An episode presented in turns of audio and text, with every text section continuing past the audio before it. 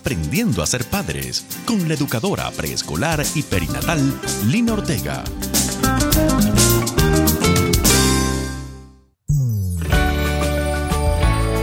Reciban todos un caluroso saludo. Los bendigo en el día de hoy y les doy las gracias por acompañarnos en este nuevo programa de Aprendiendo a ser padres. Me llena de mucha alegría saber que más hombres y mujeres están queriendo prepararse y educarse para buscarse los mejores padres del mundo.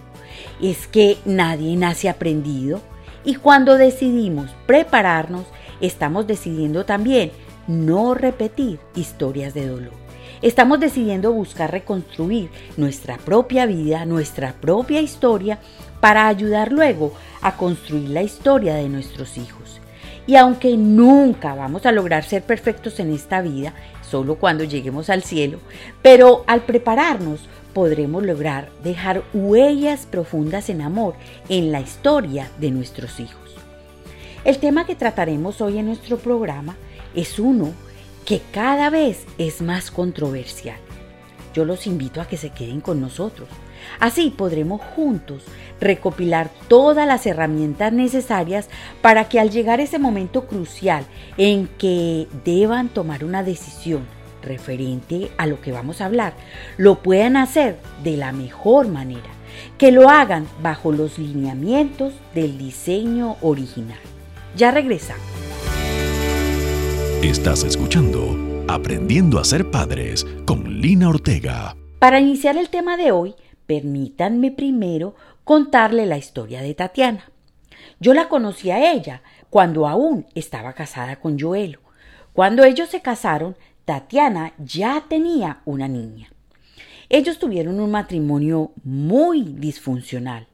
Joelo maltrataba mucho a Tatiana, tanto física como emocionalmente, durante todo el matrimonio. Aunque ellos trataron de iniciar varias veces terapias, Joelo, después de asistir a una o dos citas, dejaba de ir a ellas. Estuvieron a punto de divorciarse varias veces, pero ninguno de los dos tomaba la decisión final. En un momento inesperado, Joelo tomó la decisión del divorcio sin ninguna causa aparente. Tatiana quedó de un momento a otro nuevamente como madre soltera. Ya su hija tenía 13 años. En mi pensar creo que, aunque las cosas no iban bien entre Tatiana y Joelo, ellos se acostumbraron a vivir así y nunca se visualizaron divorciados, se visualizaron solos, nunca. Tal vez por eso fue que el divorcio les trajo una crisis tan fuerte, sobre todo a Tatiana. Después de dos meses del divorcio, Tatiana se dio cuenta que estaba embarazada. Ella pensaba que ya no podía tener más hijos, pues había estado casada con Joelo diez años y aunque no usaba ningún método anticonceptivo, no había quedado embarazada durante todo este tiempo desesperada con toda esta situación, pues tanto el divorcio como el nuevo embarazo y la responsabilidad de asumir sola sus dos hijos, Tatiana comenzó entonces a buscar realizarse un aborto. Es que su mundo se nubló. Como había sido difícil el rompimiento con Joelo y ahora estar embarazada, se sintió literalmente frente a una pared. Estaba desesperada. Además, ella no quería volver a ser madre soltera, y ya no era de una, ya eran dos niños. Buscó varias personas para que la acompañaran al procedimiento de interrumpir su embarazo, pero no encontró a nadie que lo hiciera. Incluso me buscó a mí. Yo le expliqué todas las razones por las cuales yo no estaba de acuerdo con el aborto y mi decisión de no acompañarla. Sin embargo, también le dije que contara conmigo, que yo la apoyaría en todo si ella seguía con ese embarazo. Yo estuve dispuesta a apoyar su embarazo, a estar en su parto, a dedicarle tiempo en ese posparto y en esa crianza que tanta ayuda necesita. Pero le pedí algo muy encarecidamente. Le dije, Tatiana, yo te pido que le des el derecho de vivir a ese bebé. Así luego decidas darlo en adopción a alguna familia que lo quiera. Pero permítele vivir. Ese bebé es obra de Dios y trae su propio propósito. El tiempo fue pasando y el bebé crecía en el vientre de Tatiana. Llegó el tiempo límite para que ella pudiera practicarse el aborto, pero gracias a Dios no lo hizo. En contra de ella misma, pero ella decidió continuar con su embarazo. Doy gracias a Dios que me escuchó cuando le dije no puedes tomar decisiones trascendentales en momentos de desesperación ni de dolor, ni ningún momento en que no tengas tu paz interior. Continuando con la historia de Tatiana, llegó el momento de su parto. Fue un parto muy especial. Nació un bebé hermoso. Todo fluyó sin complicaciones, gracias a Dios. Desde su embarazo yo le aconsejé a Tatiana que vinculáramos a todo este proceso a su mamá, y Tatiana así lo hizo. Yo trabajé con la mamá de Tatiana, sobre todo haciéndola consciente de la necesidad de apoyo que su hija tenía, mientras pasara esta crisis tan fuerte en la que ella estaba.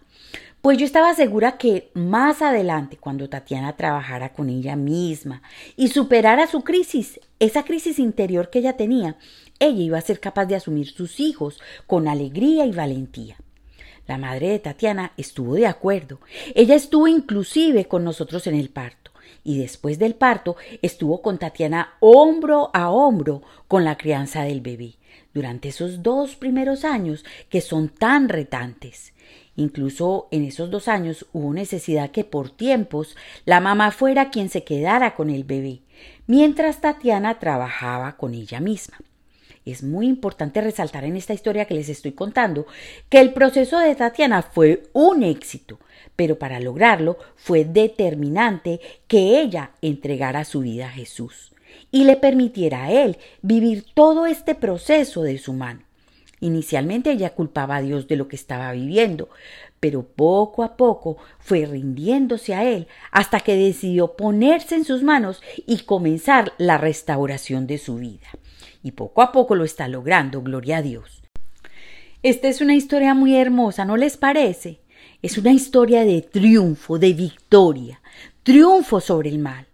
Triunfo y victoria, porque aunque el enemigo quiso acabar con la vida de este bebé y quiso además sumir a Tatiana en un hoyo profundo y oscuro al que arroja a toda mujer que aborta, el mal no pudo hacerlo y fue la protección de Dios sobre ellas la que triunfó. Gloria a Dios. Les pregunto, ¿alguno de ustedes ha vivido una historia similar a esta. Y si la han vivido, su historia también fue de triunfo. Hagamos una pausa y escuchemos la siguiente melodía mientras reflexionamos sobre todo lo que les he contado. Me estás matando vida mía, me está matando tu desprecio, no te das cuenta que no aguantar el dolor poco a poco. Mi corazón en mil pedazos me está matando. No lo hagas, por favor. Aún no entiendo el por qué fue que tomaste esta decisión. Si tú tan siquiera has intentado otra solución, dime por qué quieres que acabe nuestra relación. Por más que intento, no le encuentro una explicación. Dame tan solo un motivo para tu desprecio. Pienso que realmente no merezco pagar este precio. Es necesario que analice lo que estás haciendo, pues ni siquiera te imaginas lo que estoy sufriendo. Pues solo ruego por mi vida que tengas piedad, porque mi deseo es llenarte de felicidad. Yo sé que mi amor puede durarte por la eternidad. Dame tan solo la oportunidad de demostrarte que no soy lo que tú piensas, yo no soy como los otros. Será muy diferente el amor entre nosotros. ¿Cómo puedes decir que lo nuestro ha terminado si aún no lo hemos intentado? Me está matando vida mía, me está matando tu desprecio. No te das cuenta que no aguantar el dolor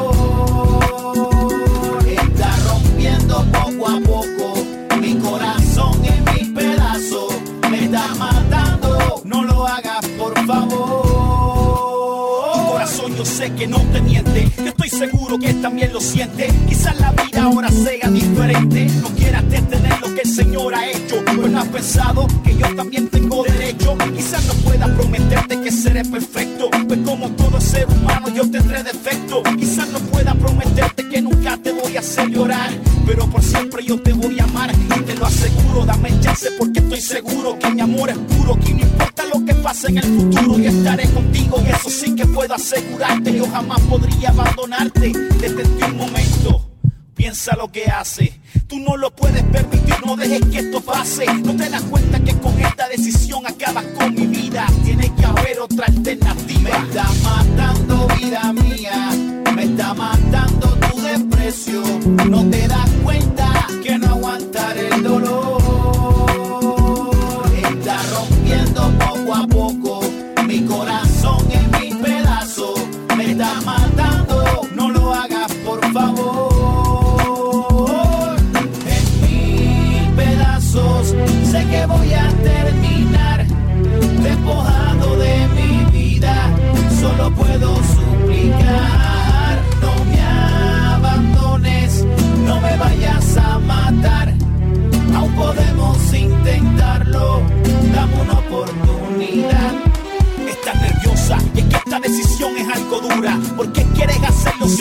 segura? Aún estás a tiempo. ¿Por qué no lo intentamos? ¿Por qué no abrimos esa puerta aquí y nos regresamos? ¿Por qué no volvemos a casa y olvidamos esto? No te preocupes, tranquila, yo no estoy molesto. Entiendo que como persona puedes confundirte, eso no importa. Aún puedes arrepentirte. Sé que no es fácil, entiendo que has jugado con tus emociones. Han sido muchas las desilusiones, pero yo sé que existen muchas más razones para que nos separemos nuestros corazones. Estoy seguro que con el pasar del tiempo vas a ver.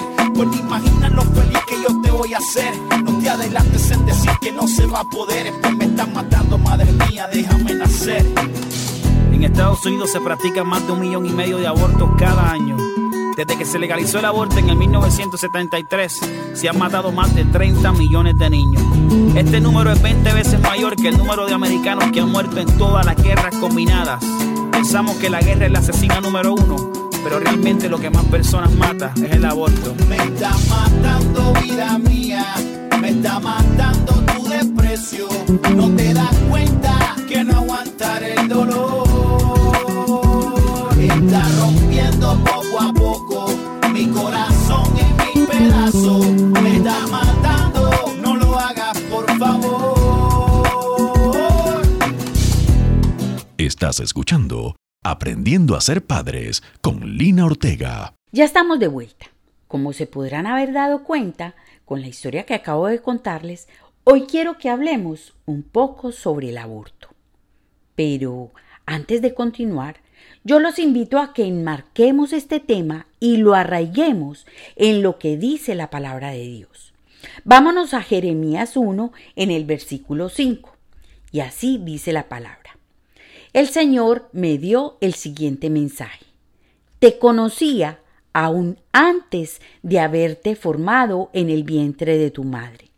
Antes de que nacieras, te aparté y te nombré mi profeta para las naciones. Este texto bíblico es muy revelador, ¿no les parece? Es que nadie nace en este mundo por casualidad. Nadie llega aquí por equivocación. Cada bebé que se hace realidad en este mundo, cuando es fecundado y luego con su nacimiento, ha sido antes pensado, diseñado y hecho por la mente y las manos de Dios. ¿Alcanzan ustedes a visualizar lo que les estoy diciendo? La fecundación es lo segundo, es el segundo paso. Es que es después de haber sido creado el bebé que Dios lo pone en el vientre de mamá. Toda esa creación se da sin importar las circunstancias externas del mundo que rodean esa fecundación. Cada bebé es la obra perfecta de Dios, la cual Dios mismo la pone en el vientre de mamá. Ese ser creado por Dios viene a cumplir un propósito y viene a transformar para bien la vida de esa mamá y de ese papá. Quiero que guarden esta verdad que les estoy diciendo en sus corazones. Esta es la verdad. Y ya con ella guardada, hablemos entonces un poco sobre el aborto. Lamentablemente, Colombia ha decidido unirse a la lista de países en donde es legal practicarse un aborto.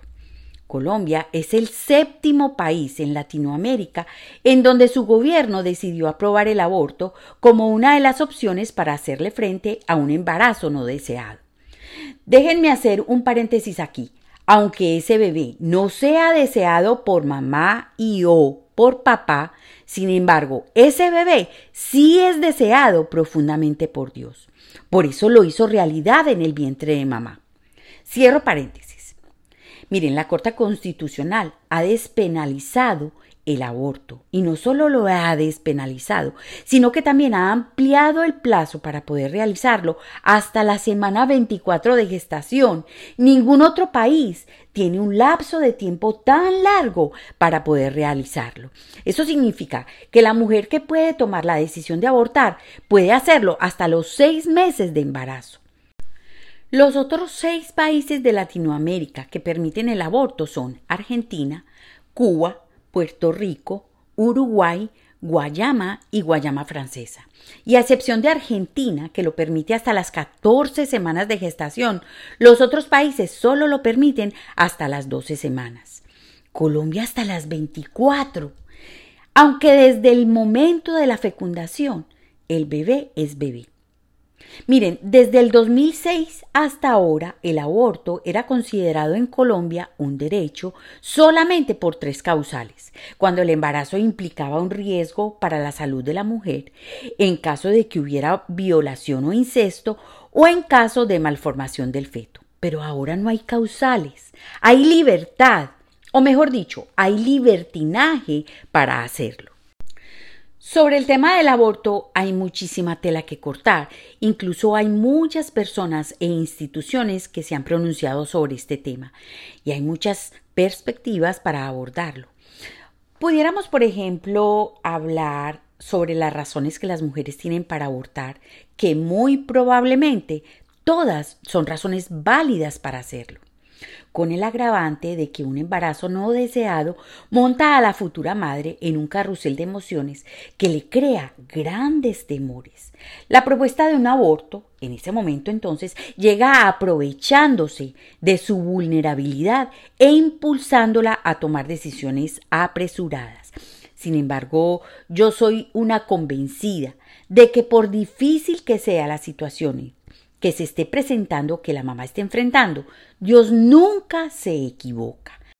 Dios siempre escribe derecho en renglones torcidos. Tenga la certeza de que cada bebé que Él pone en el vientre de una mujer es su obra, sin importar las circunstancias que rodeen su fecundación y todas las situaciones que esa mujer esté viviendo.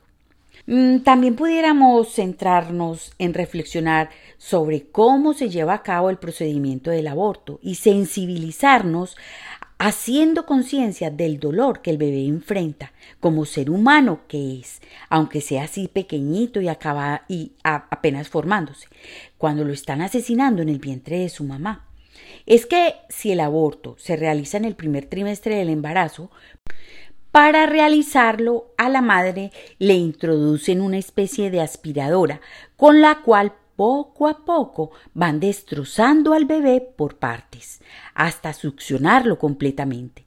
Entonces se puede ver cómo le arrancan sus piernitas, sus bracitos, su torso, cómo lo van destrozando poco a poco. Y todo permitido por mamá y por papá, que son quienes debían cuidarlo y protegerlo. Esto es antinatura. Ahora, si el embarazo ya está en el segundo trimestre de las 13 semanas en adelante, para realizar un aborto, normalmente lo que hacen es inyectar en su corazoncito una sustancia que lo mata. Le introducen una aguja a la mamá por medio de la barriguita. Esa aguja es la que lleva la sustancia. Acuérdense que el corazón del bebé comienza a latir a los 18 días después de la fecundación. Algunos videos muestran incluso el dolor que ese bebé siente en el aborto. Se ve cómo el bebé trata de defenderse con sus manitos de la aguja que lo está penetrando. También se han visto imágenes de las facciones del bebé que con su carita muestra su dolor. Qué fuerte, ¿verdad? Mm, hay otro aspecto del aborto en el que pudiéramos centrarnos a reflexionar Y es sobre todas esas consecuencias, tanto psicológicas como espirituales, que toda mujer que aborta enfrenta. Hablar de ese hoyo profundo y oscuro en el cual se sumerge lleno de dolor, de culpa, de depresión y del cual les es tan difícil salir. O también pudiéramos hablar de lo que significa el hecho de que una mujer se tome por su propia cuenta el derecho de decidir sobre la obra de Dios y acabar con esa obra cuando es Dios el dueño, el único que tiene derecho de decidir sobre ella. No somos dueños de nosotros mismos y eso lo tenemos que entender. Ni nuestra vida ni nuestro cuerpo es nuestro y mucho menos somos dueños de nadie. Nosotros tenemos dueño. Él nos hizo y no nosotros a nosotros mismos. Pienso que con las perspectivas que les he hablado necesitaríamos al menos cuatro programas más para profundizar todos esos temas y analizarlos, cada uno de ellos, eh, sobre todo por la relevancia que tiene cada uno de estos temas. Sin embargo, hoy quiero que reflexionemos sobre dos aspectos muy importantes. Y para eso quiero preguntarles, ¿ustedes creen que despenalizar el aborto evitaría de ahora en adelante los embarazos no deseados? ¿Por qué creen ustedes que en vez de darle fuerza al aborto, no le dan esa fuerza a nuevas opciones para enfrentar un embarazo no deseado y dárselas a esas mujeres que están desesperadas ante ese embarazo no deseado? Construyendo una nueva generación Padres sanos que engendran hijos sanos. Construyendo una nueva generación. Padres sanos que engendran hijos sanos. Construyendo una nueva generación. Mire, tristemente es normal en nuestra sociedad que muchos hombres y mujeres piensen, aún cristianos, que ese en ese inicio de embarazo, ese supuesto bebé, no es todavía un bebé, piensan que es un mero pedazo de células. Por eso es común oírlos solucionar el problema de un embarazo no deseado con el aborto. Si esto es común hoy día entre las mujeres, siendo ellas las dotadas por Dios de sensibilidad ante ese nuevo ser que Dios pone en su vientre, y no solo eso, sino que también teniendo ellas el fácil acceso a los diferentes métodos para prevenir un embarazo, y habiendo sido hasta ahora el aborto algo ilegal, yo pregunto, ¿qué va a suceder ahora que el aborto se está volviendo una práctica legal en más países?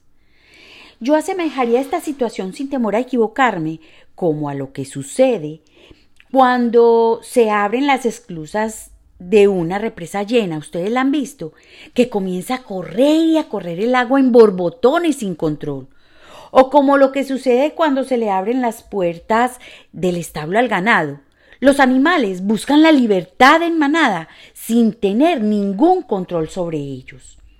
Todo se desborda cuando no tiene linderos.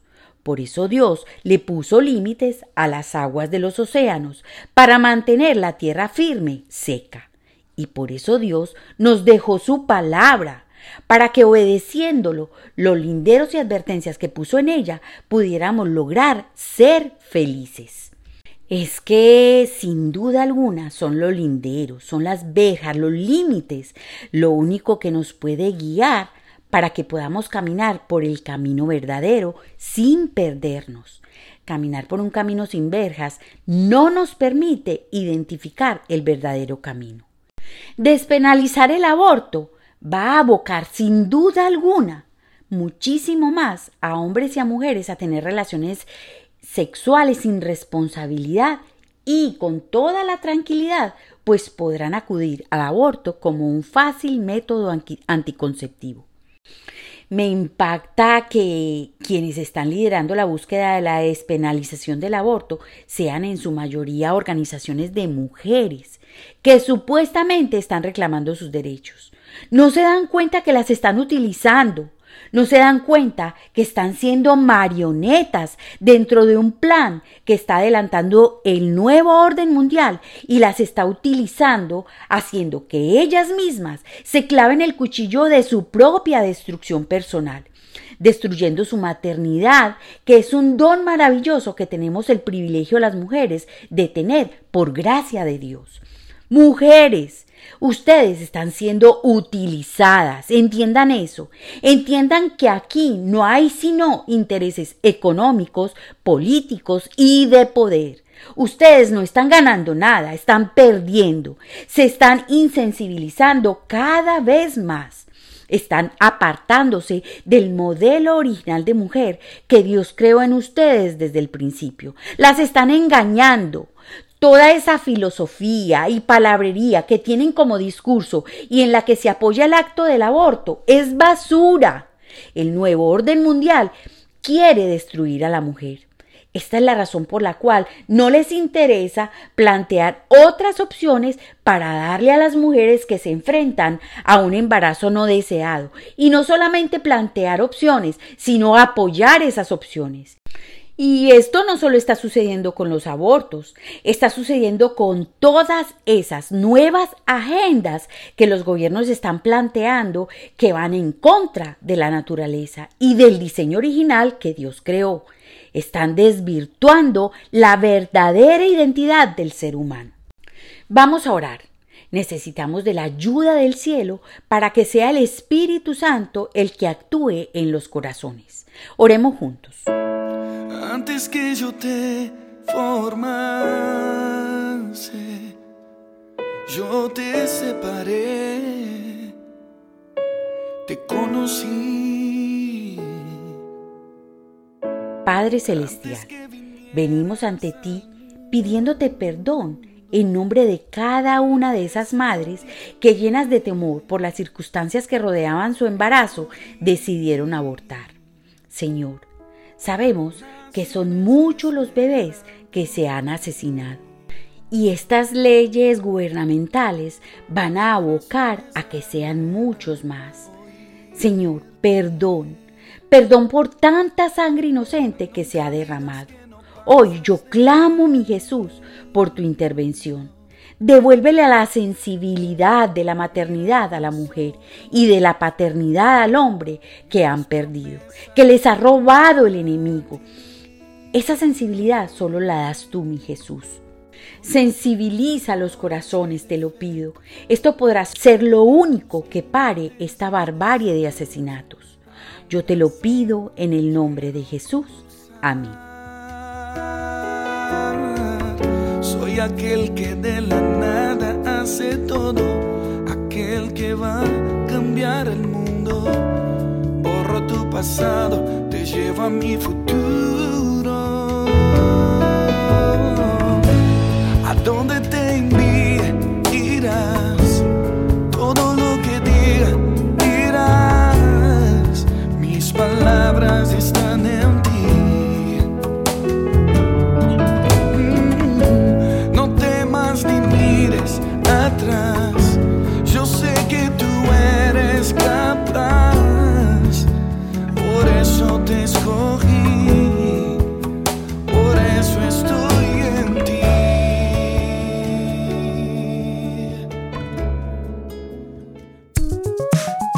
Adquiere nuestra guía de preparación para el parto Vientre Seguro. Nacimientos que transforman. Vientre Seguro. Nacimientos que transforman. De la autora Lina Ortega, educadora en preescolar y perinatal. De la autora Lina Ortega.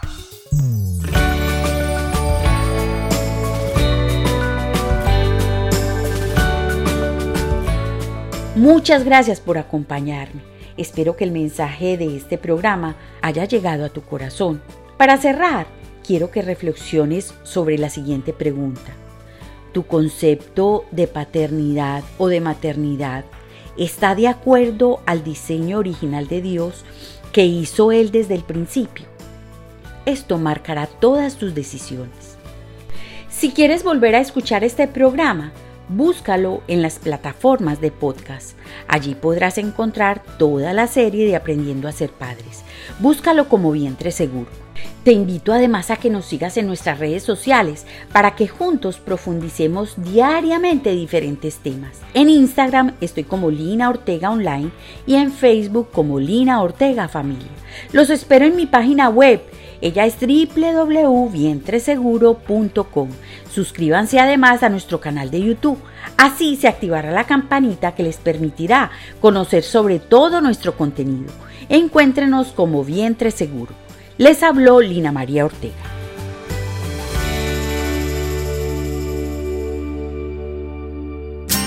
Aprendiendo a ser padres con la educadora preescolar y perinatal Lina Ortega